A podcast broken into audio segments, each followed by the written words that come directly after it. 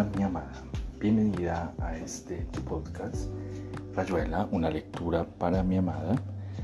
Recordándote que este episodio es realizado con todo el amor del mundo y dedicado a ti. Hoy continuaremos con la lectura de uno de los episodios o relatos de este gran maravilloso escritor Julio Cortázar. Espero sea de tu agrado. Te amo, te amo con todo mi ser y todo mi corazón.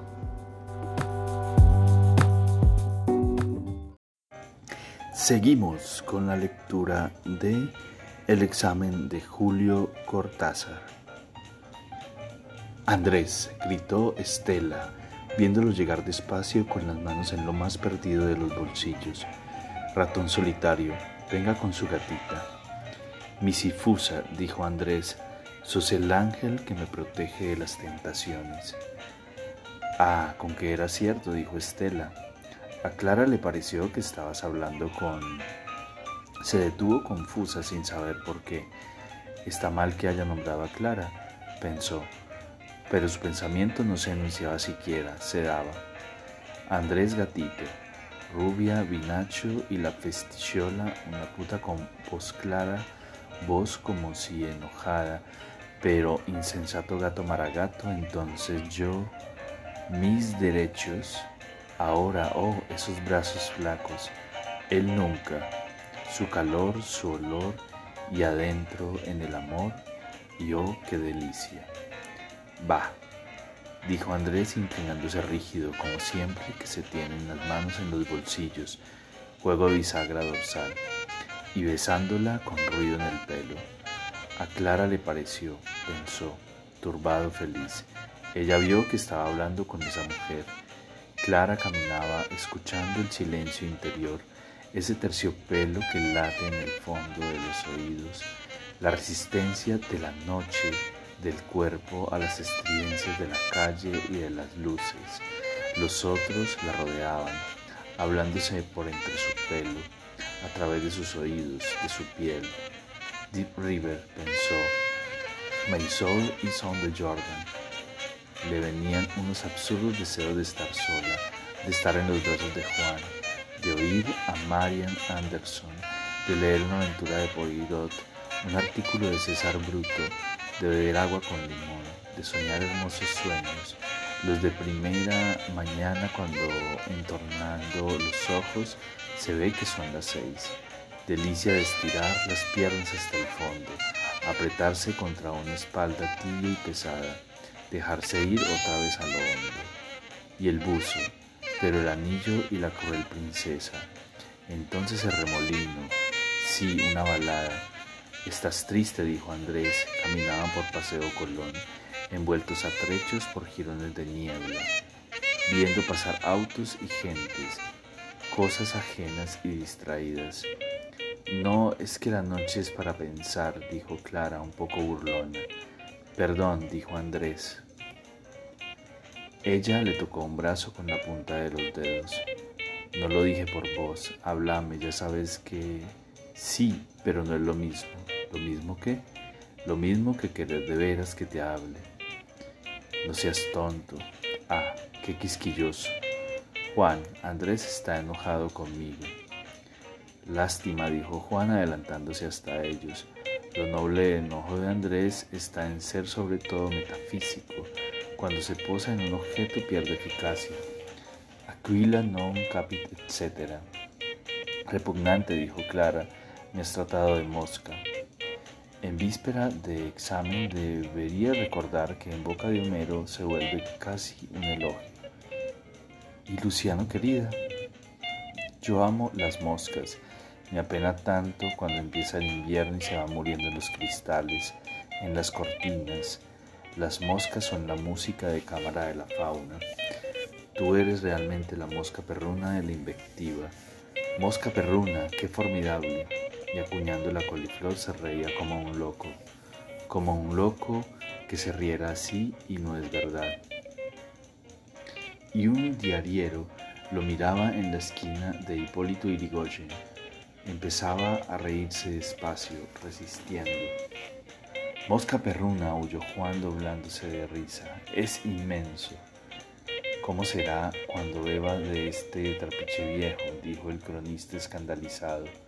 Che, parate y vamos, no sé chiquilín.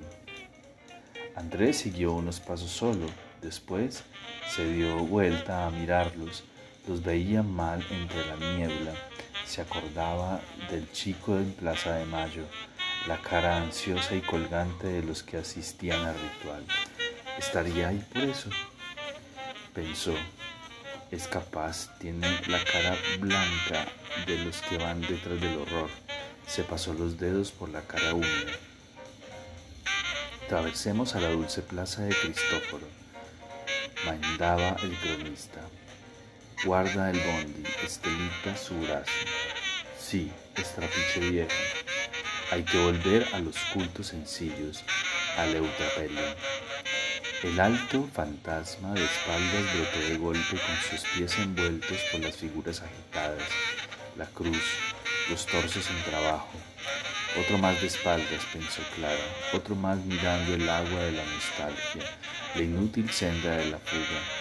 Un perro le olía la falda, la miraba con blanda entrega, le rozó el cuello hirsuto, estaba mojado como Tomás cuando Tomás su oso lo dejaba olvidado en el sereno y de mañana con el primer sol. Clara, Clara, esta chica, para eso se le regalan juguetes. Y el horror, el remordimiento, Tomás helado, Tomás húmedo, mi Tomás empapado, pobrecito, toda la noche rodeado de duendes, de repollos, de lechuzas, perdón. Tomás, yo nunca lo volveré a hacer. El Ministerio de Guerra parece de cartón, dijo Estela. Fina imagen, dijo el cronista. Era raro, de todos modos, verlo a Andrés tan complicado, tan amigo de crear silencios, con lo incómodo que es eso en Buenos Aires, y hacerse el interesante dos pasos atrás de los otros. Y la mujer tenía el pelo rubio, salió del portal bruscamente escenográfica, o yéndose adelante y esperándolos luego con aire de monumento, como si él esperase algo de mí, pensó Clara, como si le debiera algo. Entonces vino y le puso una hormiga en la mano, explicó Estela el cronista. Es terrible, nunca se sabe lo que va a hacer, tan traviesa. Los niños, dijo el cronista, trágicos. Oh, son tan ricos. Son la muerte, dijo el cronista, increíblemente sucios y salvajes. Ustedes los quieren con la piel, con la nariz, con la lengua. Pero si se piensa un poco, todos los hombres son iguales, dijo Estela. Después tienen un hijo y se babean. Yo no me babearía ni con la mejilla apoyada en el pubis de Guy Russell, dijo el cronista. Che, hay que sentarse en un buen banco y meterle al drogui. De entre mientras contemplamos a Colón y vemos el decurso estelar. Usted es más sensible de lo que parece, dijo Estela interesada. Se hace irónico, pero es bueno. Soy un ángel, dijo el cronista. Por eso no tengo que me caiga un. No temo que me caiga un. ¿Qué te pasa, negro? Pero Juan miraba más allá hacia los mingustros recortándose entre la niebla. Sacó el pañuelo, azotó el banco, como Darío al mar, o era Jerjes. Y Clara se sentó suspirando de alivio, con Andrés a su derecha y haciendo sitio para Juan. Estela se puso en la punta y el cronista entre ella y Juan. Entonces Andrés se levantó de nuevo y lo mismo Juan mirando los digustros. Che, descansen un poco, decía el cronista. Estamos en la plaza más linda, más céntrica, más dilapidada de Buenos Aires. Nadie viene aquí, apenas los amantes y los empleados del ministerio. Una noche vi a un negro besando a un chico como de 14 años. Lo besaba como si quisiera tatuarle el paladar. El chico se resistía un poco, le daba vergüenza ver que yo los palpitaba desde lejos. ¿Y qué tenías que meterte? Dijo Juan, no lleves el periodismo hasta el amor. ¿Qué cosas dicen? se quejó Estela, besando a un chico, qué asqueroso. No creo, tenía su gracia, dijo el cronista. Estaban muy estatutarios. Lo que es siempre bien visto en una plaza. A ver, Juan, tu famoso tirabuzón. Ya no lo llevo más. Si vos no tenés, estamos fritos. Pero el cronista tenía uno, solo que le daba vergüenza sacar el enorme cortaplumas con cachas de hueso amarillento, siete en uno y solín garantizado. Hay que ver de la, botella primero las señoras y Chinchina Colón vestido de neblina. Estela, no sea tan melindres, haga como Clara que se le ve el pedigrí de una raza bebedora. Te va a quitar lo pegajoso de la niebla, dijo Clara, pasándole la botella. La verdad que podía haber comprado vino blanco. Pero el cronista tenía uno solo que le daba vergüenza sacar el enorme cortaplumas contra plumas con cachas de hueso amarillento, siete en uno y solingen garantizado. Hay que beber de la botella. Primero las señoras y Chinchina Colón vestido de neblina. Estela, no seas no sea tan melindres, haga como Clara, que se, la, se le ve el pedigrí de una raza bebedora. Te va a quitar lo pegajoso de la niebla, dijo Clara, pasándole la botella. La verdad que podía haber comprado vino blanco. No es propio, dijo el cronista, no es en absoluto pertinente. ¿Cómo pedirle a Charlie Parker que toque una mazurca ahora vos, Juancito, che? Pero si pareces un centinela, ¿quién vive Juan? Me gustaría saberlo, dijo Juan prendiéndose a la botella. Creo que a Andrés también le gustaría saberlo. ¿Viste algo? Andrés, no sé, está tan borroso. Creo que sí. Clara se paró mirando hacia la estación del Automóvil Club, siguiendo la forma confusa de la calle. Las luces de los colectivos ahí se alineados en su parada. Parece el comienzo de Hamlet, dijo el cronista. ¿O era en Macbeth? Déjenlos, dijo Estela. A los tres les encanta hacer novelas. ¿Qué es eso que tiene en la cara? ¿Qué es eso que tiene en la cara? Permítame que lo saque. Es una pelusa, dijo el cronista, bastante asombrado. Es rarísimo que yo tenga una pelusa en la cara. El viento, dijo Estela, con la humedad se le pegó a la nariz. Dos señoras y un chico venían por la plaza y se pararon junto a un cantero para que el niño orinara. En el silencio de la plaza se oía el chorrito sobre el pedregullo. Así es como ven, así como es como después se resfrían, dijo una de las señoras. Todo este rato en tu casa y no se le ocurre pis, pero es salir y ya le vienen las ganas. Menos mal que eso es eso solo, dijo la otra señora. Tenga usted niños, dijo el cronista encantado. ¿Y qué quiere? Que se lo suben. Vos oís esto, Clara, ¿te das cuenta? No sé, estaba en la luna, dijo Clara. Andrés, ¿para qué preocuparnos tanto? Cualquier, cualquiera diría que nos vamos a comer. ¿Quién? Nadie, Abel, un muchacho. Andrés se sentó otra vez fatigado. Bueno, ya que los nombraste, debo poder, eh, podemos hablar del asunto. Dijo con esta ya van tres veces que lo veo esta noche y yo dos, dijeron Juan y Clara al mismo tiempo. Y que nos parece verlo, esta niebla. No es niebla, me canso de repetirlo, pero che, ustedes lo ocultan todo. ¿Qué es eso de Abel? Nada, dijo Juan devolviéndole la botella. Un muchacho que no anda bien del mate últimamente. Abelito es un poco raro, dijo Estela, pero verlo tres veces ni que nos estuviera siguiendo.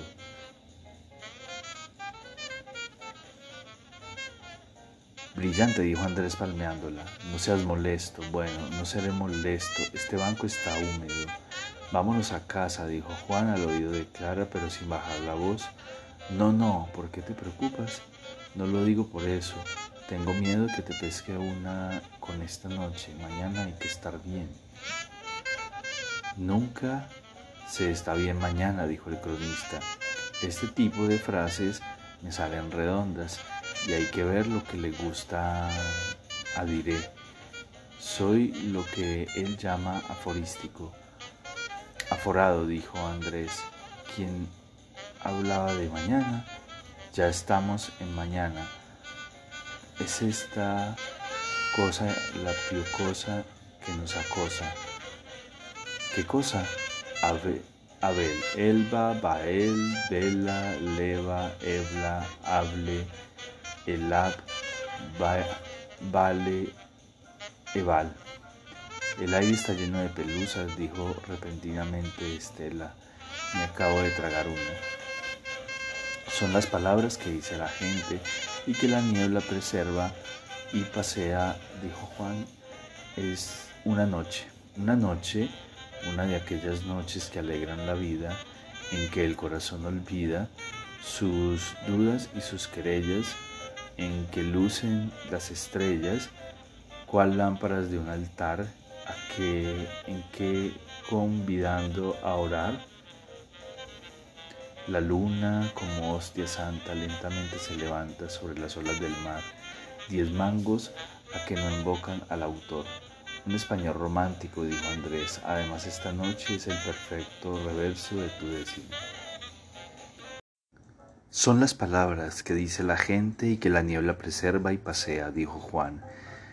Es una noche, una noche de aquellas noches que alegran la vida, en que el corazón olvida sus dudas y sus querellas, en que lucen las estrellas, las lámparas de un altar en que convidando a orar la luna como hostia santa lentamente se levanta sobre las olas del mar.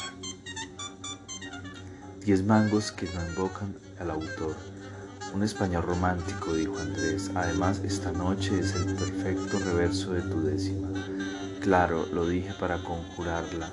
Salid, estrellas y tú, Belacel, azucarito, Vente de arriba y muéstranos cómo se teje el bejuco y el abejorral. Son muchos, sé muchos conjuros, sé muchísimos.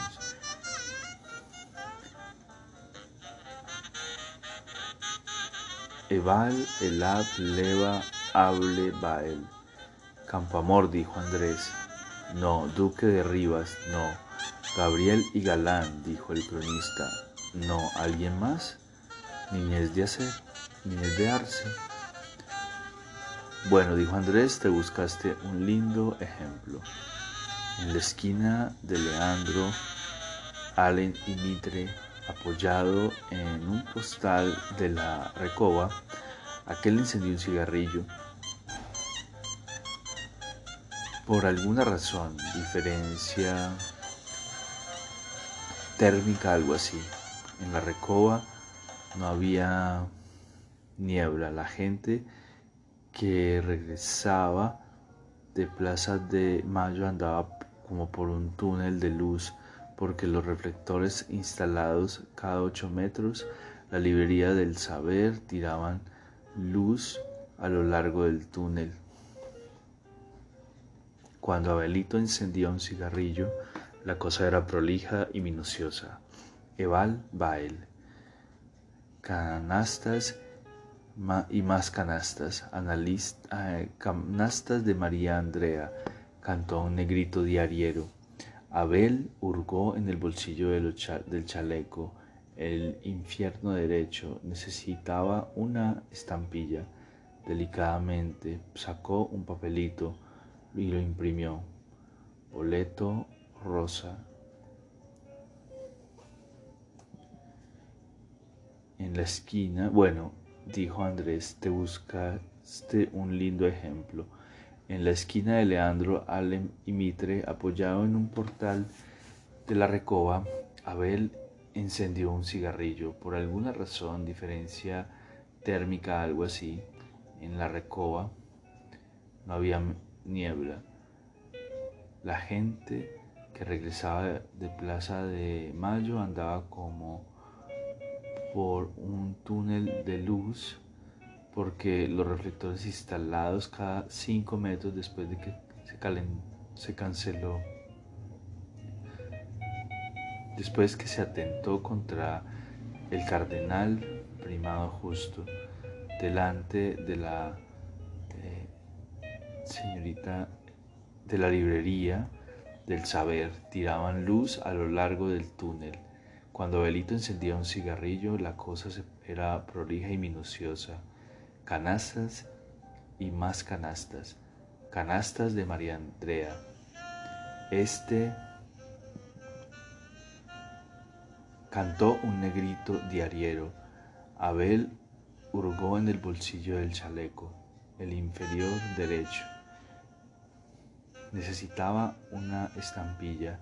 Sacó un papelito y lo miró.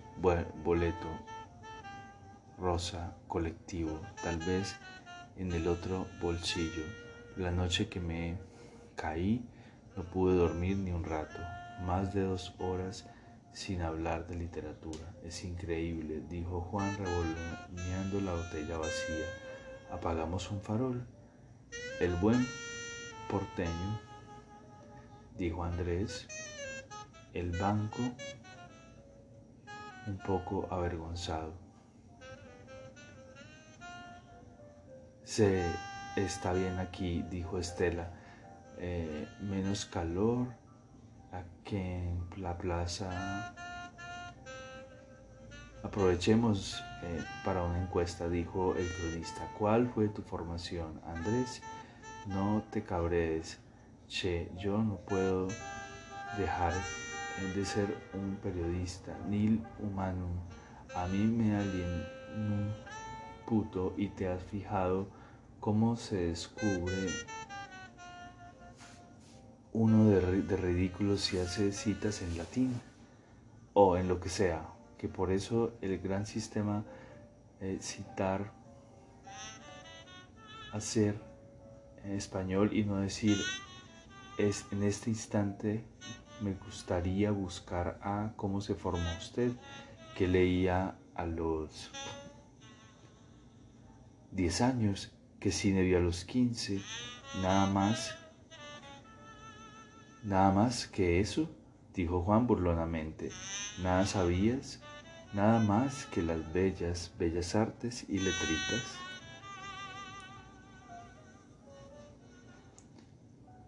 Deja hablar al cronista, dijo Clara. Es una gran hora, una gran plaza, una gran niebla para hablar de estas cosas. Creo que se aprendería bastante sobre la Argentina estudiando la evolución de los tipos de nuestra edad. No que vaya a servir para nada, pero ya sabes que la estadística, pibe, qué ciencia, dijo entusiasmado el cronista. Primero te averiguan cuántos perros murieron aplastados cinco años y cuántos ríos se desbordaron en el Sudán. En el Sudán no hay ríos, dijo Juan. Quise decir, en el Transvaal después cotejan los resultados y de ahí salió una ley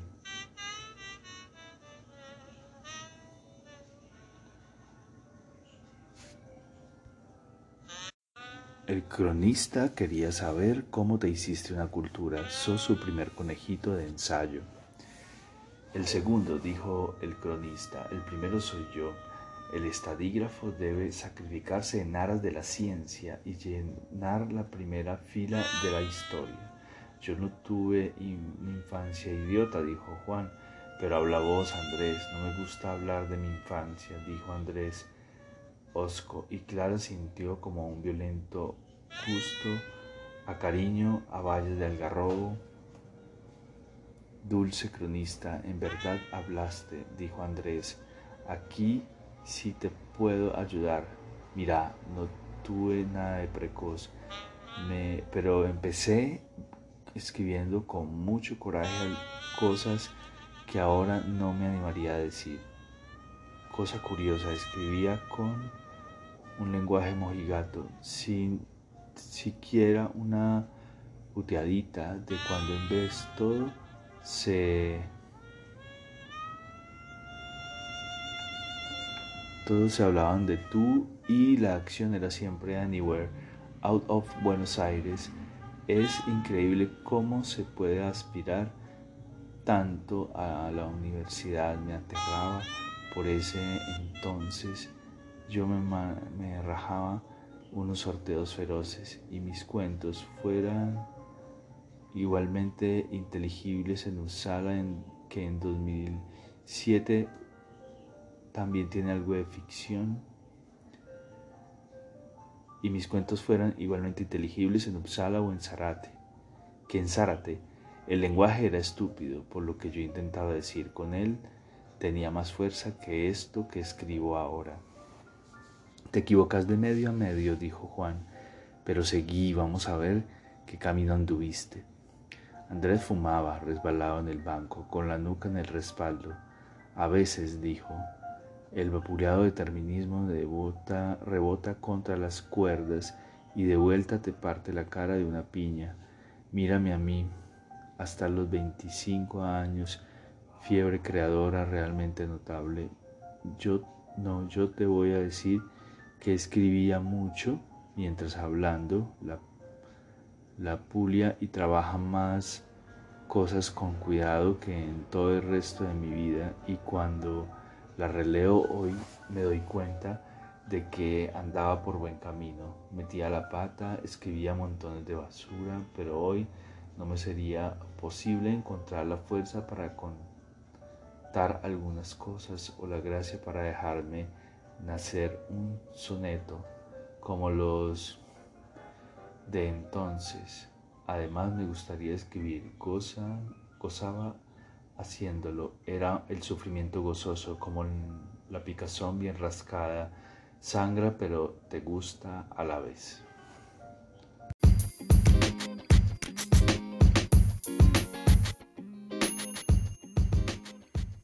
Aquí termina Rayuela una lectura para mi amada. Espero este episodio haya sido de tu agrado. Te amo, te amo, mi dulce amada, amor de mi vida. Te amo, te amo. Espera nuestro próximo episodio. Hasta pronto, te amo, te amo.